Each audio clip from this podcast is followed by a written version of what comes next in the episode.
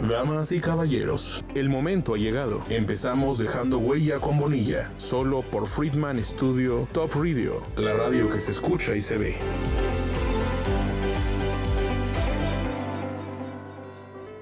Hola, ¿qué tal? Buenos días, bienvenidas, bienvenidos, bienvenides. Espero estén súper bien. Bienvenidos a Dejando Huella con Bonilla en un programa más de cada martes. Les pido una disculpa porque tuvimos un poquito de atraso, pero bueno, ya estamos acá y estamos muy contentos, queridos radioescuchas, porque pues cada semana tenemos un, un personajazo, una persona pública, una persona que deja huella y el día de hoy pues soy muy contento que mi amigo Oscar Peñalos esté aquí. Bienvenido, amigo. Muchas gracias, Héctor. ¿Cómo estás? ¿Cómo estás? Apurado, corriendo. por todos lados, pero muy bien. Eh, nos da mucho gusto estar aquí contigo, acompañarte.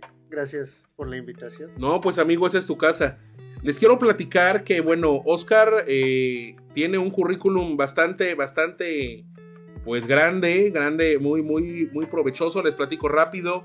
Eh, Oscar Peñalos es un destacado economista egresado de la UNAM, cuyo compromiso en el desarrollo comunitario ha sido fundamental. Eso me encantó, amigo. te enfocas en el desarrollo comunitario. ¿Dónde empezó esto, este pues, gusto? fíjate, empezamos oh, bueno, desde la universidad. Ajá. Eh, trabajando con un profesor de, de, la facultad, que a su vez pertenecía a una organización campesina de origen zapatista. Ok. Eh, que por cierto hoy es el natalicio de, nuestro general Emiliano Zapata. Sí, muy orgullosos zapatistas. un abrazo a sus, a sus este, descendientes. no, que son un montón. Son un montón, ¿verdad? Qué bien. Entonces, eh, él nos invita a, a, trabajar con él, eh, no, no con un pago, sino de manera voluntaria. Ok. Y, le dijimos que sí. Y empezamos a, a recorrer algunas comunidades, sobre todo en su momento del Estado de México. Ok. ¿Esto como qué año, qué año fue, amigo? fue en el 2009, más o menos 2010. Ok. Y ahí nos empezamos a meter, empezamos a trabajar con esta organización que, que le tenemos mucho cariño. Sí. Que es la Coordinadora Nacional Plan de Ayala. Hoy eh, el dirigente nacional de esa organización es el senador José Narro Céspedes. Ok. No, no Robles, porque muchas veces lo, confunden con el rector de la UNAM y depende de dónde estés, te dicen si es José Narro el bueno o José Narro el malo. Ajá. Si estás eh, con gente de izquierda, pues ese es José Narro el, el bueno. Ah, ok. Oye, qué curioso, ¿verdad? Que, que, se ponga así. Sí, y ahí, digo, ahí empezamos, nos, nos dio mucho gusto pues, conocer muchos lugares del de, país. Estuvimos desde Baja California hasta la frontera con Guatemala en Chiapas. Ajá. Y estuvimos recorriendo el país dando talleres, conferencias, sobre todo en las comunidades, comunidades rurales, para, pues, para dar a conocer qué se hacía en ese momento o, cómo se podía tener acercamiento más bien a, los programas federales, que, eh, cómo se organizaban las comunidades para para pelear por estos, estos recursos. O sea, siempre has estado como en contacto con la comunidad. Siempre hemos estado recorriendo pues, las comunidades, lo que lo, dice mucho el presidente de la República, ¿no? Estar en casa por casa. Haciendo un trabajo de campo, tocando puerta por puerta, como debe de ser. Claro, porque solamente así te das cuenta de qué necesidades hay, qué necesidades existen. Y justamente en este recorrer de las comunidades, pues eh, nos tocaba dar pláticas eh, y talleres complejos porque teníamos que hablarles de economía, ¿no? Teníamos que explicarles qué era el neoliberalismo. Dios mío. Eh, desde el principio, con palitos y bolitas. Y desde que estábamos en la facultad nos decían, si lo puedes entender, lo tienes que explicar como si lo estuvieras explicando a tu abuelita que no sabe nada, nada del tema, ¿no?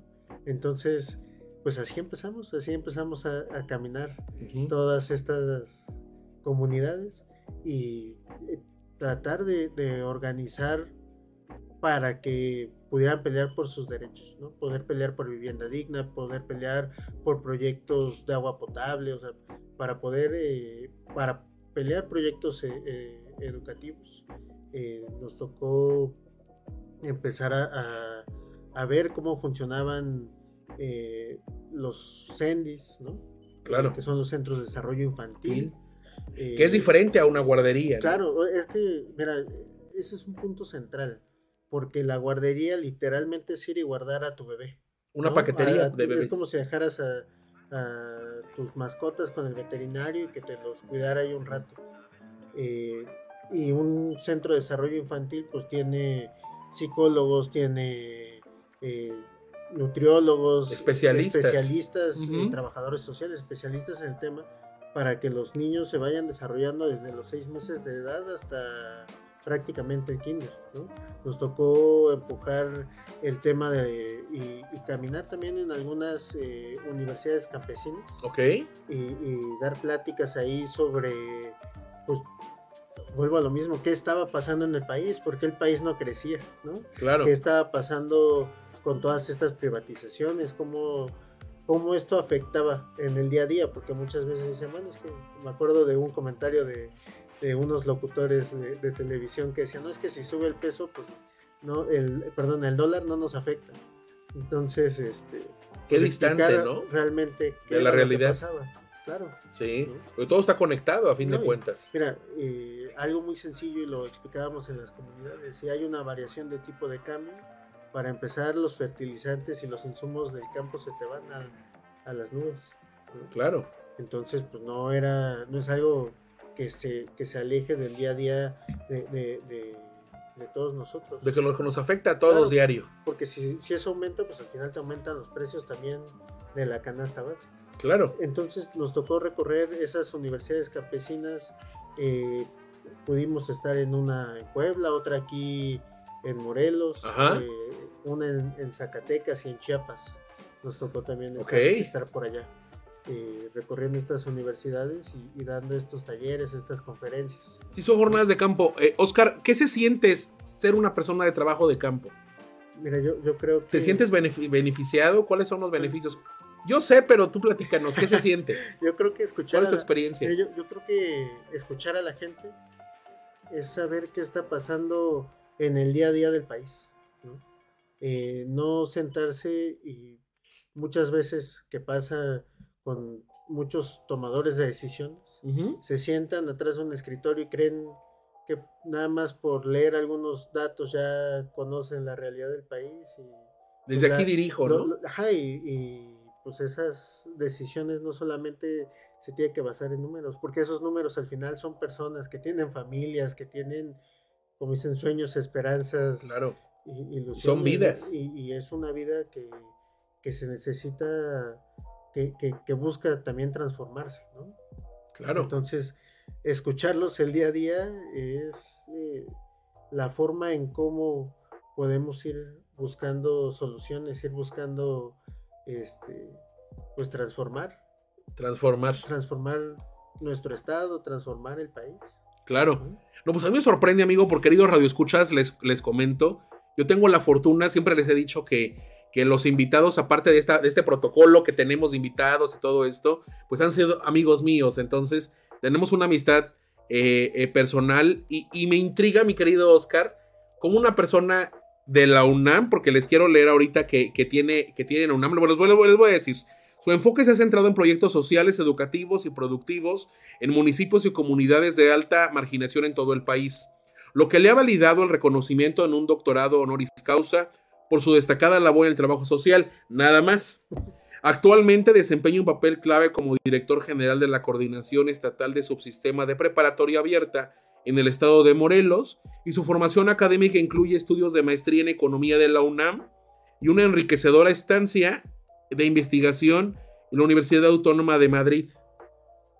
wow, o sea, nada más, así por, por cierto, ¿no? Pero, siempre la huella de, la, de este pensar de izquierda nos persigue, porque... A ver, sí, sí, me encanta, me encanta, tú suéltate. Cuando estuvimos Adelante. Eh, eh, en Madrid, Ajá. fuimos a ver el tema de desarrollo sustentable, de, cómo funcionaba el transporte para mejorar el desarrollo sustentable de las ciudades. Y el profesor que me recibió allá, antes de ser doctor en economía y todos estos estudios y especializarse en el transporte, fue maquinista de tren. O sea, y, e igual dieron la lucha en su tiempo y me daba mucha risa porque también en la calle que estaba al lado de la universidad se llamaba Karl Marx, ¿no? Entonces. Ok, señales, ajá, destino, claro. Algo así. ah, muy bien.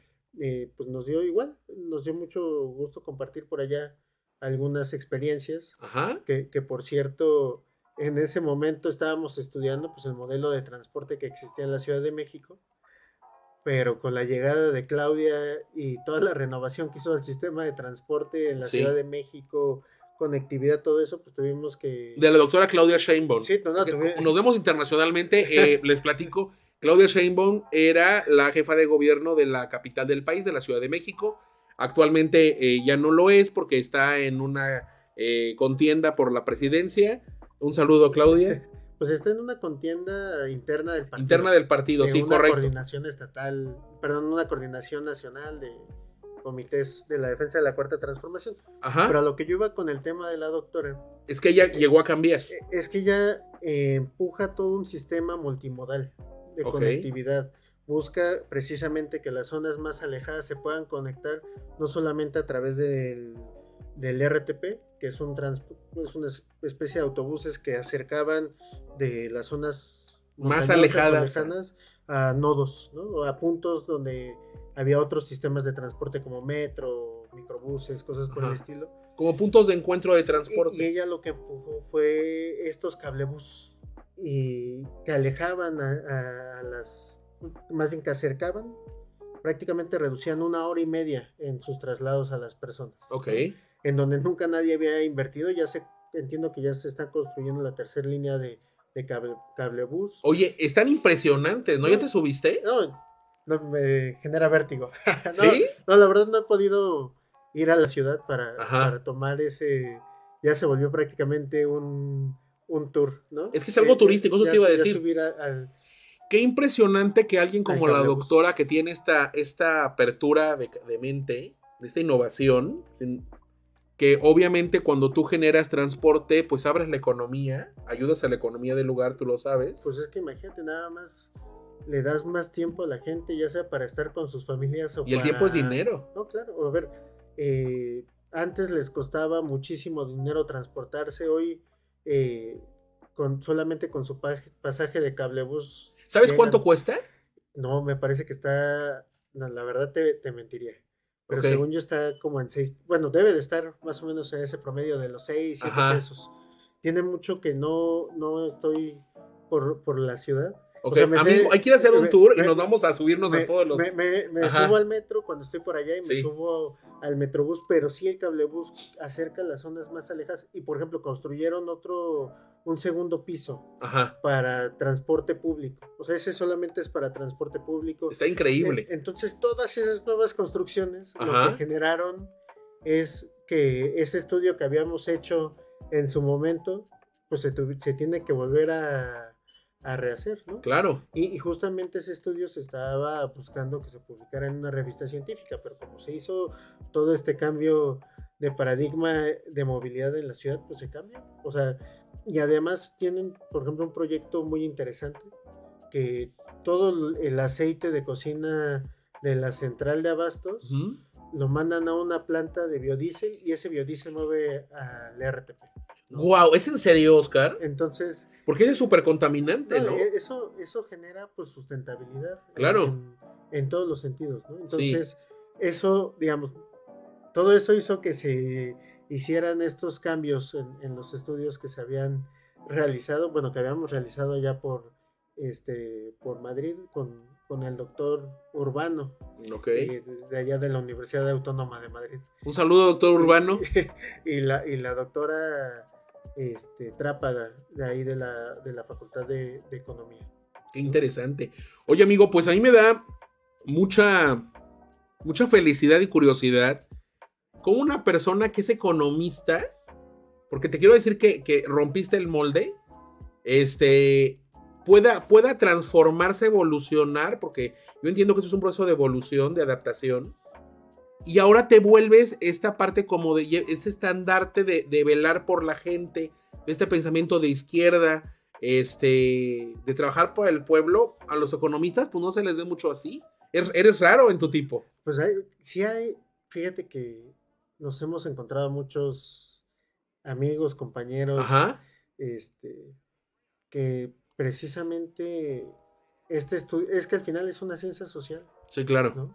Te, te, vas dando cuenta que está fallando eh, en el sistema, ¿no?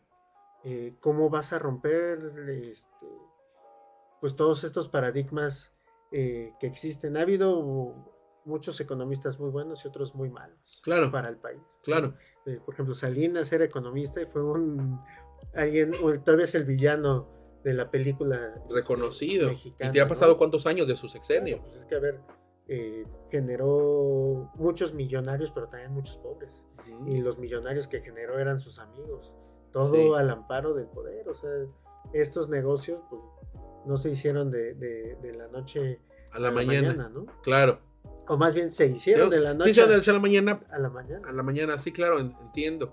Oye, pues qué interesante. Siguiendo con la trayectoria, les quiero decir que eh, mi querido Oscar Peñalosa ha sido ponente y asesor de diversas instituciones y áreas gubernamentales a nivel federal, además de participar tanto en el Senado de la República como en la Cámara de Diputados. Su enfoque se ha centrado en el desarrollo rural sustentable, que es lo que mencionábamos, proyectos productivos y la lucha contra la corrupción. Tema, tema muy, mucho de mucha controversia. Ayúdame, amigo. Corrupción. Eh, mira, a mí me tocó al inicio de ah, prácticamente la primera parte de este sexenio trabajar en un órgano interno de control.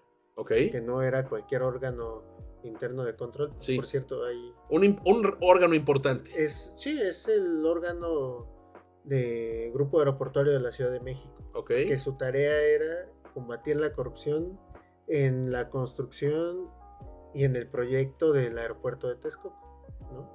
Eh, obviamente, pues la gente dice, es que no hay detenidos, ¿no? A ver, todos estos procesos, uno, llevan tiempo, y dos, no los puedes estar, no puedes estar diciendo quiénes están en investigación, quiénes están... Eh, claro, es una investigación. Es una investigación y se tiene que mantener con el mayor sigilo. Me parece que, el actual este, contralor, este Héctor Yescas, ha hecho muy buen trabajo al frente de esta de esta Contraloría, ¿no? Sí. Y, justamente, pues, de, tratar de, combatir. Además, se trabajó muy, mucho de la mano con la Secretaría de la Función Pública y empujar leyes, pues, que permitieran que, se combatiera la, la, corrupción, porque la forma de combatir la corrupción también tiene que ser ciudadana. Claro. También tienen que haber denuncias al interior de la administración pública, también tiene que haber denuncias desde los ciudadanos. Para que se pueda perseguir. Para que se pueda dar un, un mayor seguimiento. Claro. Y, pues estar combatiendo pues todos estos sobrecostos, todos estos vicios que hay en la, en la, en la administración. Claro. Y que al final... Y que te digo algo, son los vicios que si te pones a analizar, pues sí te das cuenta de que sí existen, pero en algún momento, querido Oscar, ya los vemos como normales. Pero, pero fíjate. Los normalizamos. Sí, ha cambiado mucho en ese sentido. Eh, en el día a día, pues siempre, nunca falta el tránsito de aquí de Cuernavaca que te, que te para por cualquier cosa y, este, y quiere ver este, qué, saca, ¿no? Pero, eh, como lo dice el presidente, las escaleras se barren de arriba para abajo y arriba les ha costado mucho trabajo. Hay muchos empresarios eh, o, que tienen más bien dueños de constructoras que nunca o que, estaban acostumbrados a que llegaban con el funcionario, le daban una lana y les daban la obra. Y asunto arreglado. Y hoy esos empresarios dicen es que no sabemos cómo llegar a, gobierno federal, por ejemplo, porque no hay quien les pueda dar esos, esos palomazos como, como se hacía antes. Antes platicaban con el senador, con el diputado, con el... ¿Alguno este, funcionario? Con el subsecretario, con el secretario y les autorizaban. Hoy no es así. No es así. Sí, eso te iba a decir otro tema importante. Transformar México.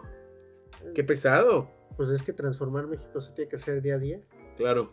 Casa, casa por casa, desde, desde la educación. Por eso este reto tan importante que tenemos aquí en, el Estado.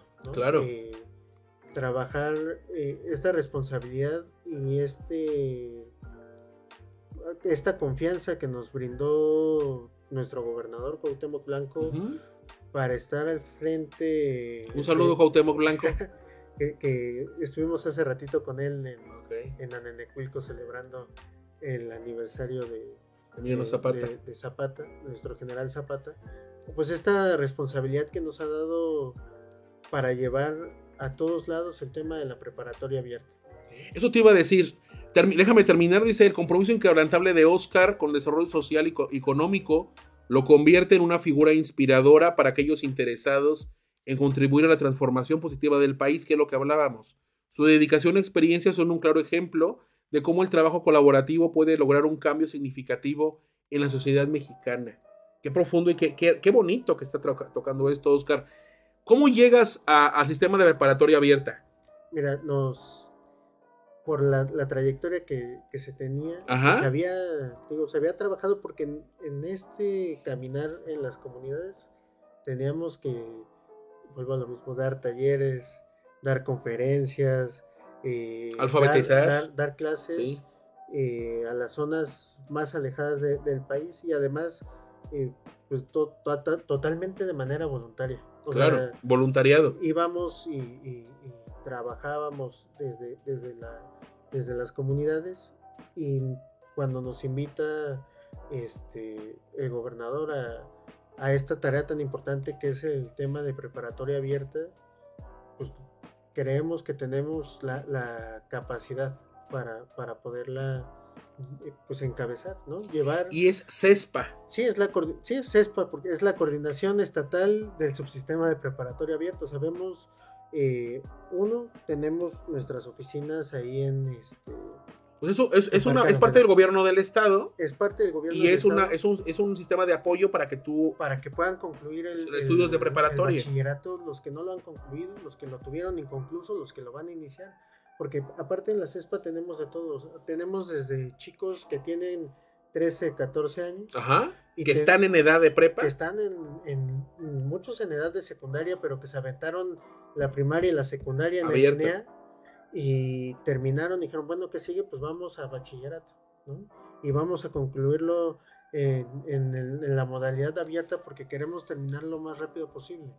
Y muchos de ellos, eh, pues están ya estudiando una carrera universitaria. Por ejemplo, tenemos eh, eh, también personas que a los 50, 60 años, por diversas circunstancias, yo lo pienso, por ejemplo, este, personas como, como mi madre, ¿no? Que a los 15 años tuvo que salir de Puente de Ixtla para migrar a la Ciudad de México y trabajar y ayudar en su casa. Y aparte estudiar y poder terminar su secundaria y medio ir estudiando su bachillerato y que con mucho trabajo pudo salir adelante. Pues ese, ese, ese perfil de personas también lo tenemos en la, en la prepa abierta. Y que son casos de éxito. Tenemos una señora, eh, no voy a decir su nombre, pero sí su edad. Eh, no la voy a quemar, pero tiene, sí. no, tiene más de 50 años, terminó la preparatoria con nosotros y hoy está terminando eh, su carrera de derecho. ¡Qué padre! Y pues están saliendo adelante en este, en este proceso educativo. Y le dan las herramientas adecuadas para que brillen en la sociedad y trabajen en la sociedad. Y la verdad es que el tema de la, de la de la prepa, pues tenemos centros de asesoría también. O sea, nuestra oficina central está en, en Parque Alameda. Ahí hay asesores. Parque Alameda que está en Boulevard Cuauhnáhuac. Ajá, está como si fueran hacia de, del seguro de Plan de Ayala, como si fueran hacia Cibac. Ahí está. Antes conocido como, Solidaridad. el Parque Solidaridad. Ok. O sea, ahí llego, me meto. Ahí está la biblioteca central. Ajá.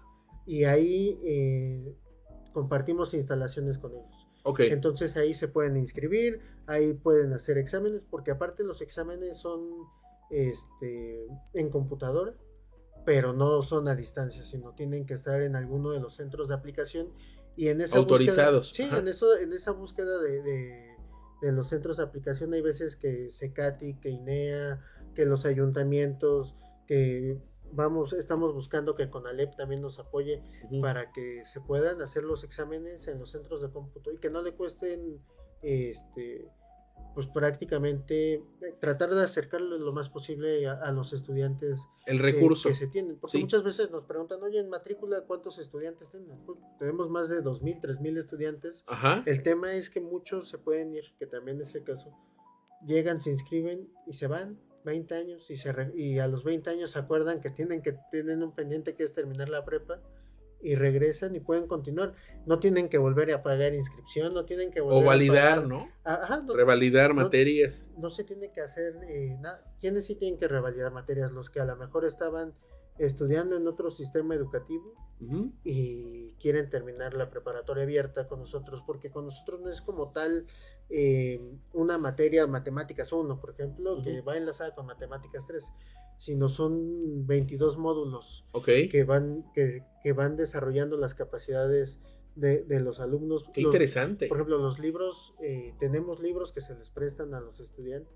O sea, nosotros les decimos, si compras uno, que son libros de la, de la SEP, si tú compras uno, nosotros te prestamos los demás, ven, déjanos ese resguardo, te prestamos otro. Y, el tema es tratar de apoyar lo, lo más posible a estos eh, estudiantes.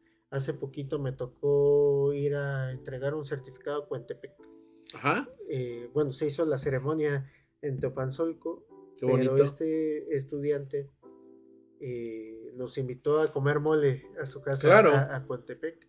Fuimos a acompañarlo y el mismo día que le hacían, de que él había terminado el bachillerato, su hija estaba terminando este, el kinder, ¿no? Entonces, este, pues justamente nos decía. Una celebración doble. Ajá, dijo, a mí me costó mucho trabajo, nos costó prácticamente 10 años poderlo concluir, pero por todas las actividades que tenemos y después tuvimos familia y tenemos que sacar a la familia adelante y, no podemos, eh, o sea, no podían dejar a, dejar de trabajar, ¿no? Entonces, precisamente, pues la prepa abierta está diseñada una para que sigas estudiando no solamente ir a que saques el certificado, sino si tú quieres estudiar alguna licenciatura, lo puedes hacer.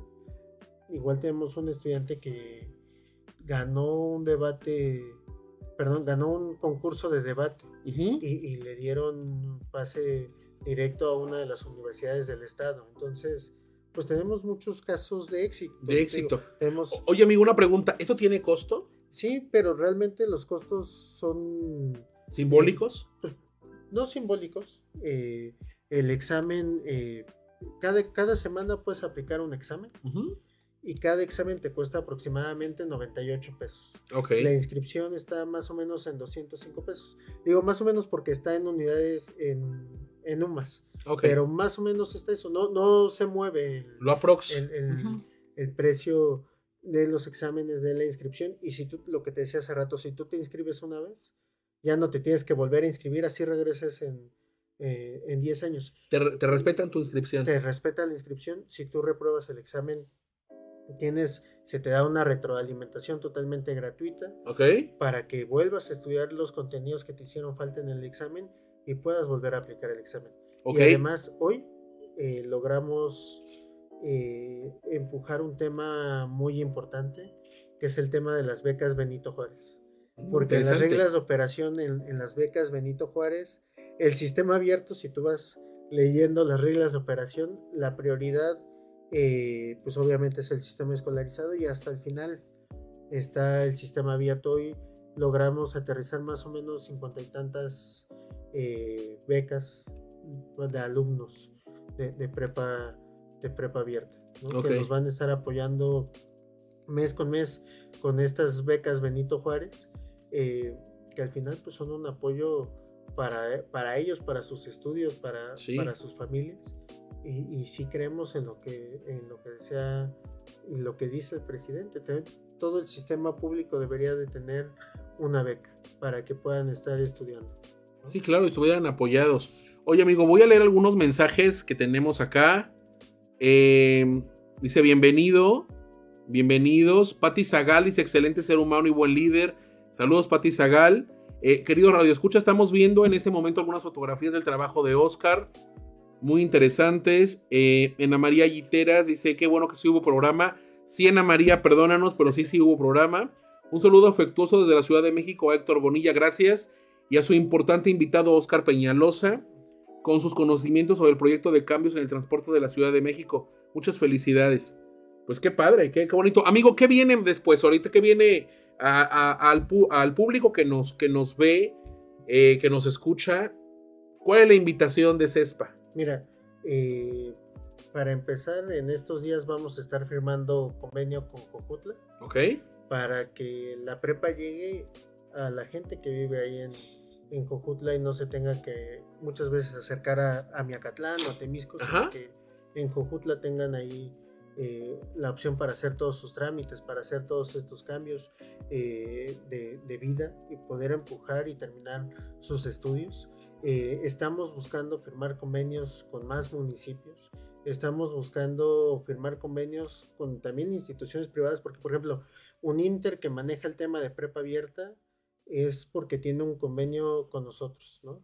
Cristóbal Colón en, en Cuautla, que tiene también prepa abierta, tiene convenio con nosotros, porque al final los planes y todo este tema de los estudios está eh, validado eh, por la SEP. Claro. obviamente todo un plan. O sea, el REBOE es SEP. no, pues es que todo este tema es. Eh, todos nuestros planes académicos, los exámenes y todo está autorizado, validado y trabajado en conjunto con la SEP. Trabajamos mucho de la mano con la Dirección de Sistemas Abiertos. Sí. los certificados que, eso también nos pasa mucho. Eh, invitar a la gente que no caiga en estafa, con estafadores, eh, porque hay muchos que te dicen, nada, es un solo examen y sacas eh, tu prepa y muchos de estos exámenes, o digamos, el examen, pues hacen el examen y todo, pero el certificado es falso o no tiene validez. y, pues al final... es un fraude. Sí, es un fraude y al final nosotros somos una estancia del gobierno del Estado que está trabajando en conjunto día a día con la Secretaría de Educación Federal, ¿no? Y con este, este trabajo que no se dejen engañar, que no caigan en fraudes, pero que tampoco caigan en la corrupción de pagarle a alguien para que les saque un certificado, porque nos llegan infinidad de, de certificados, todo lo que tiene que validar, si tú sacas un certificado de de sistema abierto aquí en el estado de Morelos y lo llevas a una universidad para inscribirte. En su momento la universidad nos va a, nos va a mandar eh, el certificado para validarlo. Y muchas veces gente que ya está terminando sus estudios de licenciatura sale que son eh, certificados falsos. Ups, Entonces, qué horror. Todo lo que estudiaron se va para abajo y tienen que volver a hacer su, su preparatoria, pero además nosotros tenemos que dar aviso a las instancias correspondientes. Claro. Porque al final es un delito, se está falsificando un documento oficial. Entonces, que no se dejen engañar, que no caigan en, corrupción y siempre que vayan a buscar una opción educativa, que se acerquen a todas las opciones que se tienen en el Estado. Digo, esta, este sistema es eh, la, coordinación, es una entidad de, de gobierno eh, del Estado. Nosotros somos un brazo de la Secretaría de Educación Estatal, pero además planes de estudios certificados y todo tiene que estar siempre validado por la SEP. O sea, no, aquí no se engaña a nadie de ven, saca tus 22 módulos y ya vas a, este, te vamos a dar un certificado que no sirve. Eso no pasa, eso, todo lo que se haga aquí es totalmente transparente, totalmente legal porque además a nosotros también nos auditan el tema de las certificaciones. Claro. Que la gente que hizo sus exámenes tenga un certificado y que toda la gente que tenga un certificado tenga listas de asistencia en los exámenes, haya cumplido con los exámenes y que se tiene toda una documentación de que existió ese, ese esfuerzo por parte del estudiante para concluir sus 22 módulos o en el caso de los más, este, de los que ya tienen un poquito más de tiempo, estos 33 estos 33 módulos. Y mientras tengamos esta confianza de, nuestro gobernador y de nuestro secretario de Educación para trabajar el tema de la preparatoria abierta, vamos a recorrer todos los centros que tenemos. Los hemos estado recorriendo, hemos estado visitando a, los alumnos también y además algo bien importante que hemos estado haciendo es que nos apegamos a esta campaña de nuestro presidente de la República y de nuestro gobernador Cuauhtémoc Blanco de si te drogas te dañas. Es una estrategia en el aula, pero nosotros dijimos no solamente es entregarle los panfletos a los eh, asesores eh, o a los maestros de los centros. No solamente es pegar los carteles de, ah, mira, el fentanilo mata y el cristal también te daña y te mata y los vapeadores hacen más daño que el tabaco. No solamente fue eso, sino buscamos acercarnos a los centros de rehabilitación. Ok. Los centros de rehabilitación, eh, por ejemplo, dos centros, eh, uno que se llama Laureles en Yautepec, otro que también está en Yautepec, que se llama Ed Eli, que es una clínica de rehabilitación en Cocoyoc. Tienen un centro de atención en donde eh, se hacen los trámites para toda la gente del municipio, gente que vive cercano a estos dos puntos eh, para inscribirse, para hacer trámites, para solicitar exámenes, tienen que ir ahí, pero no solamente es que vayan ahí, sino también a, ver el tema de la prepa, sino también en ese momento conocen alguno de los centros para que tengan un espacio seguro si conocen a alguien con adicciones. Buenísimo. Pero también estos chicos y, y chicas que vivieron, bueno, más bien la adicción no tiene ni edad, ni género, ni estrato social. social, ni tampoco nivel de ingresos, ni a qué te dediques. Es, las adicciones atacan a todos. A cualquier, por igual. A todos por igual. Y estas personas que yo, yo lo digo y ayer estuvimos con ellos acompañándolos eh, en un centro que tienen de mujeres. Yo les decía, es que solamente ustedes que conocen lo más oscuro del mundo pudieron ver la luz y salir adelante y seguir y seguir luchando. Ellos nos han acompañado a, claro. a que den pláticas con los estudiantes eh, y que les hablen de qué son las adicciones, pero no solamente de papel, sino que vivieron en, carne. Eh, claro, su, testimonio. Claro, porque tú los escuchas hablar y... Te cambia. Te desgarra el, el alma, ¿no? O sea, escuchar todo lo que vivieron eh, pues sí te, te, deja... Te impresiona y te modifica tu, te deja pensamiento, sí. Eh, que literalmente la gente que cae en estas adicciones se vuelve y, prácticamente la ven como si fuera un costal de basura tirado en las calles, ¿no? Claro. Eh, y ellos, con ellos hemos tenido mucho acercamiento porque ellos te reciben a todas las personas. O sea, puedes pagar o no pagar en el sentido de que muchas veces rescatan gente de la calle. Y a todos los tratan por igual. A todos los tratan al final por igual. En el caso de ellos, ellos pertenecen a una organización más grande eh, nacionalmente, que se llama Fuerza Nacional. Ellos, a, la persona que empujó este proyecto, sí. que es buen amigo, eh, se llama Alejandro Buenrostro. Él. Eh, Saludos, Alejandro. no sé por dónde andará, porque de repente anda en Chiapas, de repente en Sinaloa, de repente en Tijuana. Sí. Y este. Pero siempre luchando por el tema de rehabilitación. O sea, lo que nosotros hacemos con el tema hoy educativo de tocar puertas en todos lados. Es hacer como este integral, ¿no? Ellos, ellos tocan puertas en todo el estado, pero también en todo el país, para que más personas puedan ser salvadas de, de las adicciones. Yo les digo es que ustedes salvan vidas y salvan familias. Claro. Porque no solamente es el adicto el que sufre, sino toda la, familia, que está alrededor. Y ellos me daban un dato bien importante. Por cada persona que rehabilitan, disminuyen más o menos en promedio tres delitos diarios.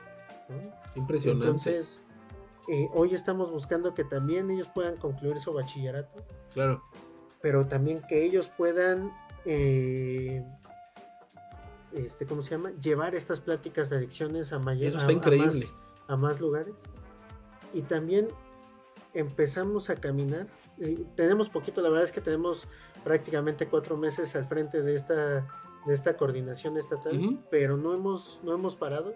Eh, también estamos buscando y se han tenido mesas eh, de trabajo con diferentes eh, dependencias de gobierno para que los preliberados es decir, la gente que ya cumplió una sentencia, que prácticamente solamente van a, firmar, eh, que ya no están llevando su sentencia al interior de, un centro de readaptación eh, y que por su comportamiento y diversas situaciones hoy están este, avanzando.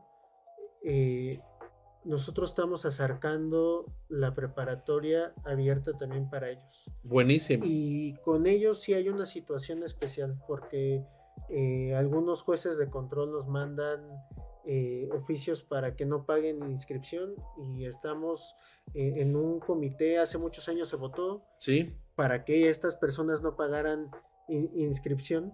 Sí. Pero parecía que se había olvidado. Porque nos decían cuando llegamos, no es que no se puede. Sí. Es que no se les puede condonar la inscripción. Y vimos que sí había manera porque al final, si una persona que ya cumplió su sentencia se quiere reintegrar a la sociedad, pero tú lo sigues viendo igual como, como alguien ajeno y le sigues cerrando las puertas, pues seguramente va a reincidir. Y claro, porque tiene que comer, tiene que y tenemos que voltear a verlos. Decían que las cárceles son el reflejo de las, de, las ciudades, ¿no? Sí. Entonces, justamente, y de, de, de las sociedades. Claro. Entonces, si los tenemos también eh, que, no, que no se acerquen otra vez a la sociedad, que no se reintegren de una manera eh, real, pues van a regresar a, a, lo mismo, que, hacían antes.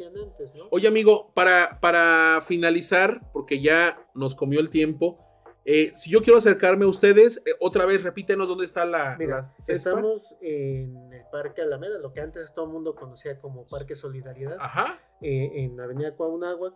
Eh, estamos justo en donde está la biblioteca central. Página de internet, Facebook eh, tienen. Sí, tenemos la página de internet es prepabierta.morelos.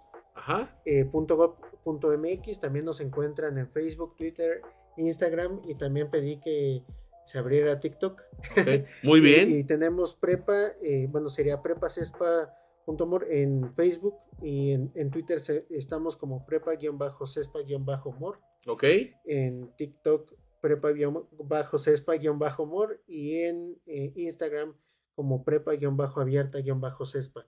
La verdad es que eh, también estamos buscando que todo lo que se hace se suba a redes sociales. Claro. Cuando hay exámenes, cuando hay asesorías. Porque además hemos estado buscando, uno, tenemos eh, asesores que dan estas, estas clases pero también estamos buscando que los chicos de servicio social, bueno, chicos que terminen eh, carreras afines puedan dar, eh, puedan hacer su servicio social dando asesorías. Es buenísimo. Y también la gente. Involucrarlos. Gente que tiene alguna especialidad y ya se jubiló o que por puro gusto quiere dar asesorías, también. Se puede. Hemos buscado que se tengan asesores 100% voluntarios. Está padrísimo. Entonces, eh, esto pues para beneficiar a mayor población estudiantil. Claro. Ok, oye amigo, este, los programas siempre los despedimos con una frase o pensamiento que te funciona a ti y que se las quieras compartir a los radioescuchas. ¿Qué compartirías? Eh, mira, hay una frase que, que, me gusta mucho. Ajá. Que es de un guerrillero del siglo XX. Adelante. Que es eh, Ernesto Che Guevara que más o menos, no me acuerdo así textualmente qué dice, pero es algo así como, eh, si usted siente, eh, le causa eh, coraje y dolor el sufrimiento ajeno, puede ser que nosotros no seamos ni siquiera parientes, pero si a usted le causa ese sentimiento, nos podremos decir compañeros que eso ya es, es, es mucho.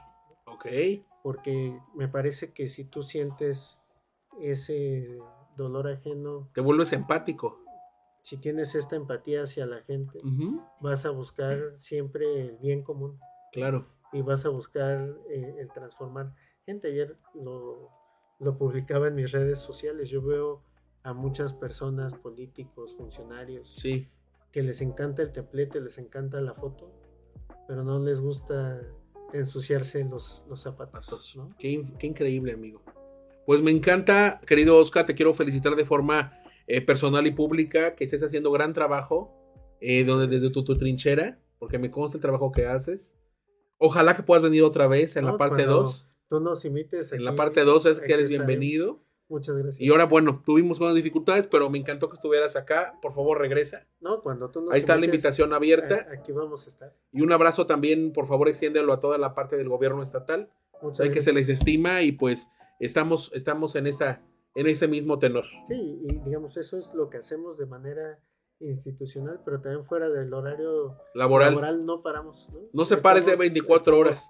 Pues mando saludos rápidamente a Francisco Rueda, gracias Panchito, a Dian, Diana Alcántara y a Marina Villegas, gracias por vernos. Gracias mamá por verme. este es Marina Villegas y mi mamá. Y pues bueno, si Dios usted lo permite, querido Radio Escucha, nos vemos el próximo martes con otra gran persona como es Oscar Peñalosa. Gracias amigo por estar aquí. Muchas gracias. Y nos vemos el próximo martes en Dejando Huella con Bonilla. Gracias. ¿Sientes que algo le hace falta a tu vida? ¿Te gusta hacer algo por los demás? ¿Eres fan de la justicia? Entonces tú y yo tenemos una cita. Todos los martes a las 11 de la mañana. Dejando huella con Bonilla. Solo por Friedman Studio Top Radio. La radio que se escucha y se ve.